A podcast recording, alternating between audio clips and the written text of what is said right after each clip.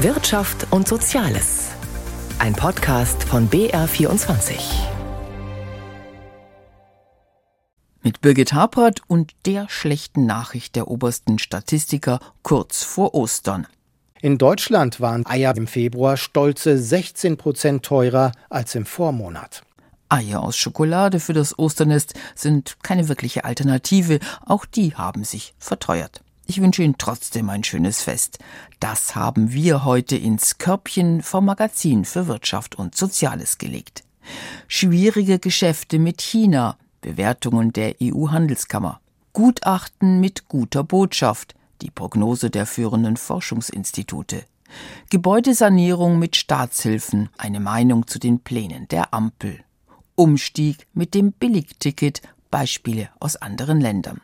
Doch zunächst eine Personalie. Seit Montag arbeitet in den Räumen der bayerischen IG Metall ein neuer Bezirksleiter. Johann Horn hat das Amt aus Altersgründen niedergelegt. Sein Nachfolger heißt Horst Ott, 57 Jahre alt, gelernter Maschinenschlosser und bisher Bevollmächtigter der Gewerkschaft in Amberg. Ihn konnte ich vorab im BR24 Studio begrüßen. Hallo. Bezirksleiter der IG Metall in Bayern, das ist sicher kein Schreibtischjob mit geregelten Arbeitszeiten, eng umgrenzten Aufgaben. Warum tun Sie sich das an? das ist eine schöne Frage. Also, warum tut man sich das an? Erstens mal ist es ja eine Auszeichnung. So für 360, 370.000 Menschen zuständig zu sein, ist nicht was, wo du hergehst und sagst, pff, äh, interessiert mich nicht so, und das Zweite ist, man kann halt wahnsinnig viel verändern und bewegen, hoffe ich zumindest, habe ich mir zumindest vorgenommen. Und das reizt dann schon. Der Reiz hält sich natürlich etwas in Grenzen zurzeit. Es sind viele Probleme, die da auf Ihrem Schreibtisch liegen. Das größte Problem ist dieser Transformationsprozess, wie man ja den digitalen und ökologischen Umbau der Industrie auch bezeichnet. Haben Sie sich schon Gedanken gemacht, wo man da ansetzen könnte? nachdem die IG Metall und in dem Fall auch ich ganz besonders schon die Idee habe, dass man lieber mitgestaltet, als dass man verändert wird, gibt es viele Ansätze. Also du hast den Ansatz, dass du sagst, wenn es eine Veränderung gibt, was macht das mit den Menschen? Wie wirkt sich das aus? Wie kann man die Menschen mitnehmen? Das sind so Ansätze, wo ich sage, die halte ich für spannend. Können Sie mitgestalten überhaupt? Ich meine, ist die IG Metall in Bayern so stark vertreten, auch in den Köpfen der Manager und auch bei der bayerischen Staatsregierung, dass sie wirklich mitgestalten können? Ja, ich denke mal, an der IG Metall kommt man so leicht nicht vorbei. Ob man uns immer mag, ist was anderes. Und wenn eine Transformation, wenn eine Umgestaltung erfolgreich sein soll, dann würde ich viel Interesse daran haben, dass man die Menschen mitnimmt und deren Interessensvertreter. Und von daher ja, wir können mitgestalten. Ich glaube, wir sind ein ganz wichtiger Teil in dem Prozess. Wir sind nicht immer bequem, das kann durchaus sein. Die IG Metall oder Ihre Betriebsräte? Da gibt es keinen Unterschied, sondern das ist eins. Aber es gibt ein Problem. Es gibt viele Firmen, die haben einen mächtigen Betriebsrat, aber es gibt noch weit mehr Firmen, gerade im Bereich Klein- und Mittelstand, die haben keinen Betriebsrat. Wie kann IG Metall da punkten, weil sie sich ja immer sehr auf ihre Betriebsräte berufen? Na, als erstes ist, da wo noch kein Betriebsrat ist, denen kann man ja helfen. Man könnte ja welche wählen. Das ist das eine. Und das zweite ist, man hat schon immer in der Metall-Elektroindustrie, gilt aber auch für andere Branchen, als IG Metall mit seinen Betriebsräten Vorreiterrollen gehabt, die dann von den anderen übernommen worden sind. Und so mächtiger die Vorreiterrolle ist, umso besser sind die Regelungen. Also von daher ist das eine Sogwirkung, wo wir uns versprechen. Haben Sie eigentlich schon Herrn Borsat kennengelernt? Das ist ja Ihr Gegenüber, der Hauptgeschäftsführer der Bayerischen Metall- und Elektroindustrie. Ja, wir kennen uns. Also nicht so nah und nicht so gut, aber ja, wir kennen uns. Und die Staatsregierung, die werden Sie jetzt kennenlernen. Gehe ich davon aus, dass Sie sie kennenlernen. Wobei auch ein Bevollmächtigter in Amberg hat Kontakt mit ja, Staatsregierung, mit politisch verantwortlich, mit Wirtschaftsministerien. Von daher, ja, man kennt sich schon. Sicherlich wird das jetzt nochmal eine andere Liga. Die IG Metall fordert ja einen staatlichen Transformationsfonds vom Freistaat für diesen Umbau. Was soll der eigentlich bringen und wer soll das finanzieren? Wenn der Freistaat bezahlt, sind es Steuergelder erstmal. Das ist völlig richtig, dass die Finanzierung daher kommt. Und was er bringen soll, ist genau dieses Thema der Veränderung anzuschieben, zu gestalten, auch auszuprobieren, wie man Gestaltung quasi umsetzen kann. Und ich glaube, das wird so der wesentliche Teil. Da sind wir als Bayern sowieso ein bisschen hinterher. Die anderen Bundesländer haben das schon ganz massiv, ganz viel. Und ich glaube, wenn es eine erfolgreiche Transformation geben soll, dann muss man auch in Projekten denken, in Strukturen schaffen, Sachen ausprobieren und genau dafür ist dieser vorgedacht, dass man eben solche Ansätze wählen kann. Also den Firmen helfen, den Großen oder den Kleinen? Die Großen schaffen es ja eh selber, oder? Nein, das glaube ich nicht mal. Ich denke, das ist ein Thema für alle. So, es wird eine Frage sein, wie werden die Projekte aufgesetzt, für wen trifft es? Spielt der Mittelstand eine Rolle, spielen die Großen eine Rolle, aber auch die Kleinen, ich denke mal ja intelligent machen. Und ich gehe davon aus, dass wenn man das in der Breite aufstellt, dass dann auch alle was davon haben. Können Sie das ein bisschen plastischer beschreiben? Konkret, was schwebt Ihnen da vor, ein Projekt, was es geben könnte? Qualifizierung. Also wenn ich zum Beispiel Sachen umstelle, weil sich die Technik so verändert, so dann habe ich Menschen ja vor die in der alten Technik gearbeitet hatten. So, und jetzt ist die Frage, was passiert mit denen? Kann ich die umqualifizieren? Kann ich die weiterqualifizieren? Welche Lösungen schaffe ich dafür? Sie haben schon angesprochen, ungefähr 365.000 Mitglieder hat die IG Metall in Bayern. Das ist allein in der Metall- und Elektroindustrie. Es gibt ja auch noch andere Gewerkschaften, die sie vertreten. Textil, Bekleidung, Kunststoff wird ja oft ein bisschen vergessen. Es sind viele, aber es könnten wahrscheinlich wesentlich mehr sein. Wie kann man den Rest davon überzeugen, auch noch einer Gewerkschaft beizutreten? Wir haben momentan tatsächlich eine positive Mitgliederentwicklung. Naja, so. leicht. Wir haben eine positiv. Also sprunghaft, sprunghaft ist es nicht. Braucht man nicht sprunghaft. Gewerkschaftsarbeit bedeutet, dass man zwei Sachen macht. Man muss nicht bloß Mitglied werden und einen Beitrag zahlen, sondern man muss sich auch noch engagieren. Also das heißt, dieser Facebook-Button gefällt mir, hilft bei uns nichts, sondern es ist mehr Gewerkschafter zu sein. Und dafür muss ich werben. Wie sieht's da bei den Start-ups aus? Gerade München zeigt ja, dass hier die Gründerszene, die äh, relativ groß ist, hat Berlin sogar übertrumpft. Können Sie da punkten? Weil diese Jüngeren bei Gewerkschaft rümpfen die ja manchmal noch die Nase. Das ist jetzt nicht unsere klassische Branche, wo wir daheim sind. Das ist so. Aber die wird zunehmen, die wird größer. Erstmal wird sie größer und zweitens, IG Metallarbeit, Gewerkschaftsarbeit hat immer was mit Menschen zu tun, die ich kenne. Und da, wo eine hohe Fluktuation ist, da, wo die Strukturen kleinteilig sind, da ist es natürlich schwerer, etwas aufzubauen, wie da, wo sie längerfristig angelegt sind oder größer sind. Von daher müssen wir da Antworten finden. Wir müssen da rein, wir wollen da auch rein. Aber es wird schwieriger. Sagt der neue Bezirksleiter der IG Metall in Bayern, Horst Ott, im Gespräch mit dem Magazin für Wirtschaft und Soziales auf BR24. Viele Arbeitsplätze in Bayern hängen vom Export ab. China ist auch für die Wirtschaft im Freistaat immer noch ein wichtiger Handelspartner. Aber seit einiger Zeit nun schon befindet sich Sand im Getriebe, ein europaweites Problem. Die Sorge zum Beispiel um technologische Abhängigkeit von einem Partner, der Menschenrechte massiv verletzt und den Nachbarn Taiwan mit Krieg bedroht. EU-Kommissarin von der Leyen und Frankreichs Staatspräsident Macron, begleitet von einem großen Tross aus der Wirtschaft, waren diese Woche zu Gast in Peking. Dort befindet sich auch die EU-Handelskammer. Astrid Frei-Eisen sprach mit dem Präsidenten. Jörg Wuttke verhandelt mit vielen chinesischen Politikern. Er berichtet ihnen von den Problemen europäischer Unternehmer in der Volksrepublik. Bewegt sich da was?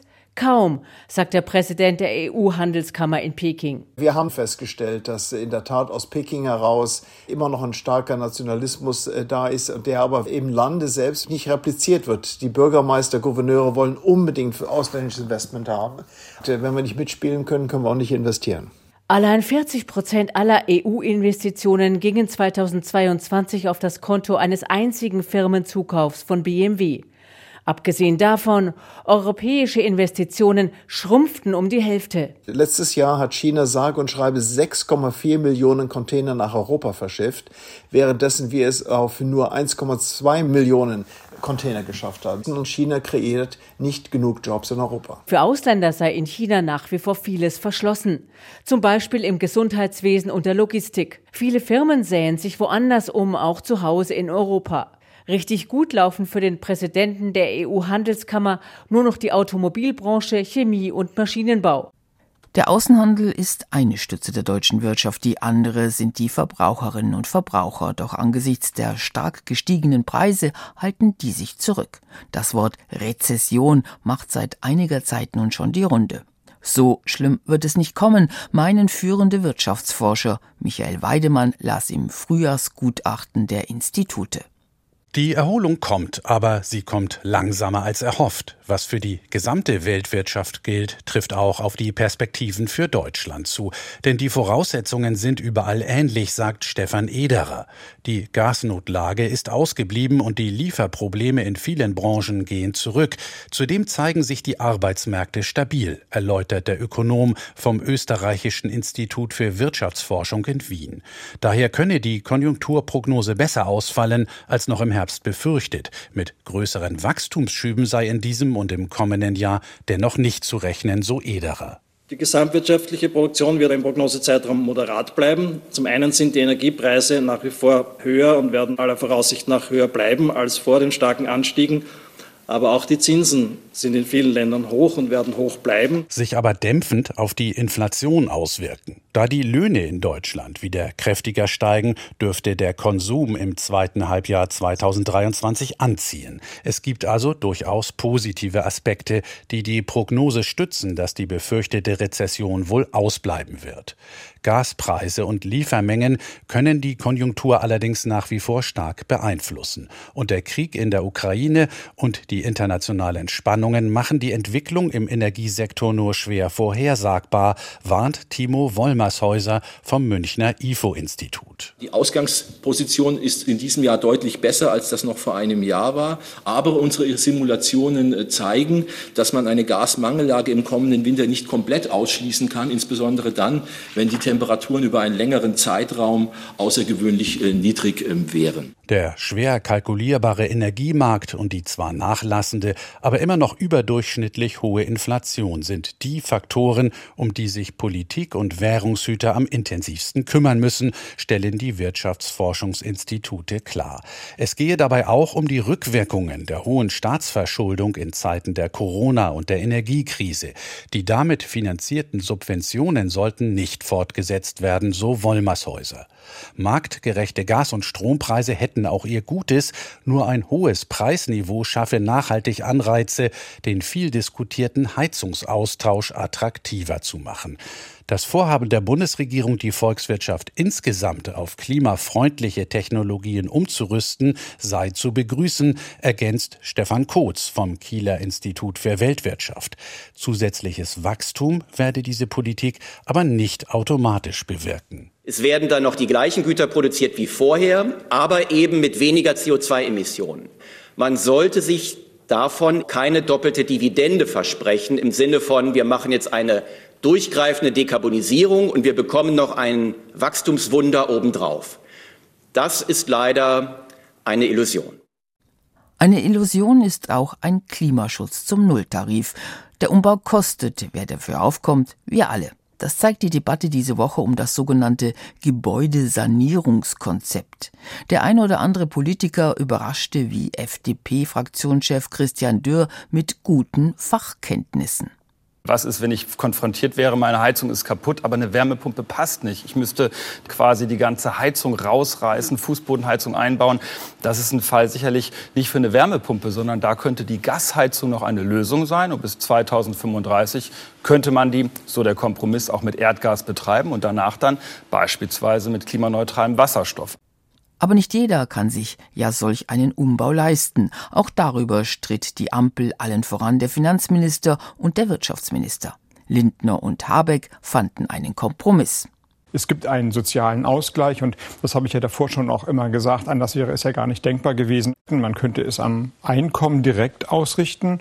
Man könnte die Beträge, wie immer sie bemessen werden, versteuern, sodass dann die Besserverdienenden das Gleiche bekommen, aber einen Teil zurückgeben müssen. Dann hätte man die soziale Förderung des Steuersystems da drin. Ein Vorschlag, aber Staatshilfen werden fließen, wobei bisher nur Eckpunkte zum Gebäudesanierungsgesetz stehen. Felix Linke meint abwarten. Vieles spricht dafür, die geforderte Anschaffung einer Wärmepumpe jetzt nicht zu überstürzen. Die weitere technische Entwicklung, die Preisfrage und nicht zuletzt auch die Förderung des Bundes sind noch offen. Alles das kann in den nächsten zwei bis drei Jahren einen großen Unterschied machen. Das sind zum einen die Wärmepumpen selbst, deren erste Generation war oft besonders laut und lieferte obendrein nur lauwarmes 40 Grad heißes Wasser. Das war zu wenig, um die Pumpen auch in Altbauten ohne Fußbodenheizung sinnvoll einzusetzen. Inzwischen sind die Wärmepumpen besser geworden, sie sind leiser und wirkungsvoller und liefern durchaus 70 bis 80 Grad heißes Wasser. Der Verband der Energieberater rechnet außerdem damit, dass die Pumpen in zwei Jahren auch in Deutschland wesentlich billiger werden. Die preistreibenden Lieferengpässe sind gerade bei uns besonders groß. Die Hersteller haben hier noch gar nicht richtig umgestellt. In Frankreich, Italien und in Polen scheinen die Engpässe kleiner zu sein. Dort wurden jedenfalls schon viel mehr Wärmepumpen eingebaut, auch dank hoher Steueranreize oder weil der Strom dort einfach wenig kostet. Der zweite wichtige Faktor ist nämlich der Strompreis, von dem Bundeswirtschaftsminister Robert Habeck verspricht, dass auch er mit dem weiteren Ausbau der Windkraft billiger wird. Zurzeit macht der Strompreis noch viele Heizungsprojekte unwirtschaftlich. Außerdem macht Habeck es sich zu einfach, den Strom per Gesetz für umweltfreundlich zu erklären. Die Erzeugung einer Kilowattstunde Strom verbraucht mit dem hohen Anteil von Kohle- und Gaskraftwerken in Deutschland gut doppelt so viel CO2 wie eine gut eingestellte Gasheizung. Wer bei diesem Strommix eine gute Gasheizung wegwirft und sie vorschnell gegen eine Wärmepumpe eintauscht, leistet möglicherweise nicht einmal einen Beitrag zum Umwelt- und Klimaschutz. Außerdem sind nur sehr wenige Handwerker für Wärmepumpen richtig geschult und ausgebildet, womit Fehler beim Einbau vorprogrammiert sind. Es gibt heute schon viele Eigentümer, die mit Wärmepumpen keine positiven Erfahrungen gemacht haben, sei es die zu schwache Heizleistung oder der zu hohe Stromverbrauch. Gerade bei der Umrüstung von Altbauten, die für Wärmepumpen ja nicht vorgesehen waren, kann man sehr viel falsch machen. Wenn die Pumpe zum Beispiel zu groß ist, muss sie sich häufiger ein- und ausschalten und verschleißt dabei vorzeitig, wenn es schlecht läuft, in nicht einmal zehn Jahren. Bis 2045 und dem geplanten endgültigen Verbot fossiler Heizungssysteme ist also noch viel Zeit, um Erfahrungen zu sammeln. Wer zum Beispiel heute einen überlasteten, unerfahrenen Heizungsinstallateur sucht, der erst in ein paar Monaten Zeit hat, um eine dann schon wieder technisch veraltete Wärmepumpe zu einem überteuerten Preis einzubauen, geht gleich mehrere Risiken ein. Außerdem könnte bis zu diesem Zeitpunkt die Bundesregierung ihre Förderung schon wieder überdacht haben, weil die Umstellung gerade in Deutschland besonders schlecht läuft. Ein Kommentar von Felix Linke. Nicht nur beim Heizen will die Regierung ja umsteuern, damit der CO2-Ausstoß endlich reduziert und das Ziel Neutralität bis 2045 erreicht werden kann. Im Blick hat Berlin da auch den Verkehr. Das Deutschlandticket soll den Umstieg auf Bus und Bahn fördern. Nach langem Streit mit den Ländern wurde es beschlossen. 49 Euro kostet es ab Mai, wenn man bundesweit im Nah- und Regionalverkehr unterwegs sein will. Diese Woche war Verkaufsstart. Ja, für mich ist das Deutschlandticket interessant. Da ich viel mehr Möglichkeiten habe, werde ich mir das Deutschlandticket halt besorgen. Also ich finde die Idee prinzipiell gut. Wenn es 10 Euro günstiger wäre, fände ich es noch besser. Ja, finde ich eine gute Sache. Bin ich ein Befürworter. Also ich fahre viel mit dem Zug und finde es auch wichtig, dass man da irgendwie ein Angebot schafft. Aber ich finde, dass es zu teuer ist. Zugfahren sollte sich ja lohnen und deswegen verstehe ich leider, warum viele Leute auch sagen, naja, ich habe ein Auto, dann fahre ich lieber damit. Was nicht im Sinne des Erfinders wäre, Auto AD? Was fällt anderen Ländern ein, um den Umstieg zu fördern? Drei Beispiele. Italien, Österreich und England. Grundsätzlich fährt der Italiener oder die Italienerin gerne mit dem Zug. Nach den Beschränkungen durch die Corona-Pandemie hat die Zahl der Fahrgäste 2022 im Vergleich zum Vorjahr um mehr als 40 Prozent zugelegt. Vor allem die Hochgeschwindigkeitszüge sind beliebt. Auf Strecken wie Rom-Neapel oder Rom-Venedig geht nichts schneller als mit dem Zug. Bei den Regionalzügen jedoch müssen die Pendler viel Geduld aufbringen. Die Züge sind oft verspätet, im Süden Italiens ist das Streckennetz schlecht ausgebaut. Die Regierung will deshalb mehrere Milliarden des europäischen Corona-Wiederaufbaufonds in das Eisenbahnnetz stecken. Details werden noch ausgearbeitet. Der jährliche Bericht Pendularia des Umweltverbandes Legambiente rechnet vor, dass man jedes Jahr zwei Milliarden Euro in den Bau von Linien und den Kauf von Zügen stecken müsste. Trotz vieler Nachteile hat das Zugfahren in Italien den großen Vorteil, dass es vergleichsweise günstig ist. Wer etwa in einem Vorort von Rom wohnt und viel pendeln muss, kann sich eine Jahreskarte kaufen, mit der er alle Ziele in einem Umkreis von 40 Kilometern erreicht. Die Jahreskarte kostet rund 400 Euro. Elisabeth Ponkratz, Rom. Österreich hat investiert, auch in den letzten Jahren, in den öffentlichen Nah- und Fernverkehr. Vier-Minuten-Takt in der Hauptstadt Wien. Wiener rennen nicht zur U-Bahn, die nächste kommt gleich. Auch die Züge der ÖBB, der österreichischen Bahn und der privaten Anbieter fahren ziemlich pünktlich und zum Teil ziemlich schnell. Raus aus Wien Richtung München ist erstmal eine Schnellstrecke, rund um Innsbruck durch den Tunnel ebenfalls. Und für Langstrecken wie Wien-Berlin oder Wien-Paris lockt die ÖBB in neue Nachtzüge. Erklärtes Ziel Auto stehen lassen und gar nicht erst ins Flugzeug steigen. Dafür gibt der Staat Geld aus, die Städte ebenfalls. Mehr als 200 Millionen Euro Zuschuss aus der Staatskasse gab es letztes Jahr fürs sogenannte Klimaticket, ein vielleicht letztes Vorzeigeprojekt der grünen Klimaschutzministerin Leonore Gewessler. Eine Jahresnetzkarte, österreichweit für alles, außer Taxi und Flugzeug. Kostet 1095 Euro im Jahr, Junge, alte, viele andere bekommen Rabatt. Lohnt sich für Pendler, ist praktisch, gilt als Erfolg. Mehr als 200.000 Klimatickets sind verkauft, Tendenz steigend.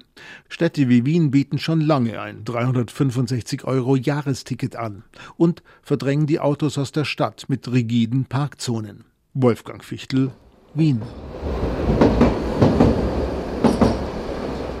Auch in England schafft die Politik Anreize, um vom Auto auf Bus und Bahn umzusteigen. Allerdings zeigen sich Unterschiede zwischen der Metropolregion London und dem Rest des Landes. In großen Teilen Englands geht es in erster Linie darum, die Infrastruktur auszubauen, damit ein Verzicht aufs Auto leichter wird. Bis 2025 will die britische Regierung den Busverkehr mit drei Milliarden Pfund fördern. Angesichts der extrem gestiegenen Energie- und Lebenshaltungskosten wird der Busverkehr derzeit zusätzlich subventioniert, damit eine Einzelfahrt nicht mehr als zwei Pfund kostet. In London sieht die Strategie dagegen so aus, dass das Autofahren durch eine City-Maut gezielt verteuert wird. Die sogenannte Congestion Charge beträgt für Pkw 15 Pfund pro Tag und soll den Verkehrsinfarkt verhindern. Für alte Autos und Vans, die nicht den Euro-Abgasnormen entsprechen, müssen für das Stadtgebiet und zunehmend auch für das Einzugsgebiet weitere 12,50 Pfund pro Tag gezahlt werden. Dies soll den Umstieg auf ÖPNV und E-Mobile fördern, damit sich die Luftqualität in London verbessert. Unter Gewerbetreibenden sorgt diese Regelung allerdings für Unmut. Um den Schienenverkehr attraktiver zu machen, hat die britische Regierung eine Strukturreform angekündigt, die als die größte seit drei Jahrzehnten gepriesen wird. Zudem wird in England am Großprojekt HS2 gebaut. Dabei handelt es sich um eine Schnellzugverbindung, die den Norden Englands besser an London anbinden soll. Imke Köhler, London. Wie wäre es da heute noch mit einem Osterspaziergang statt einer Osterfahrt? Ein Vorschlag am Ende unseres Magazins für Wirtschaft und Soziales auf BR24.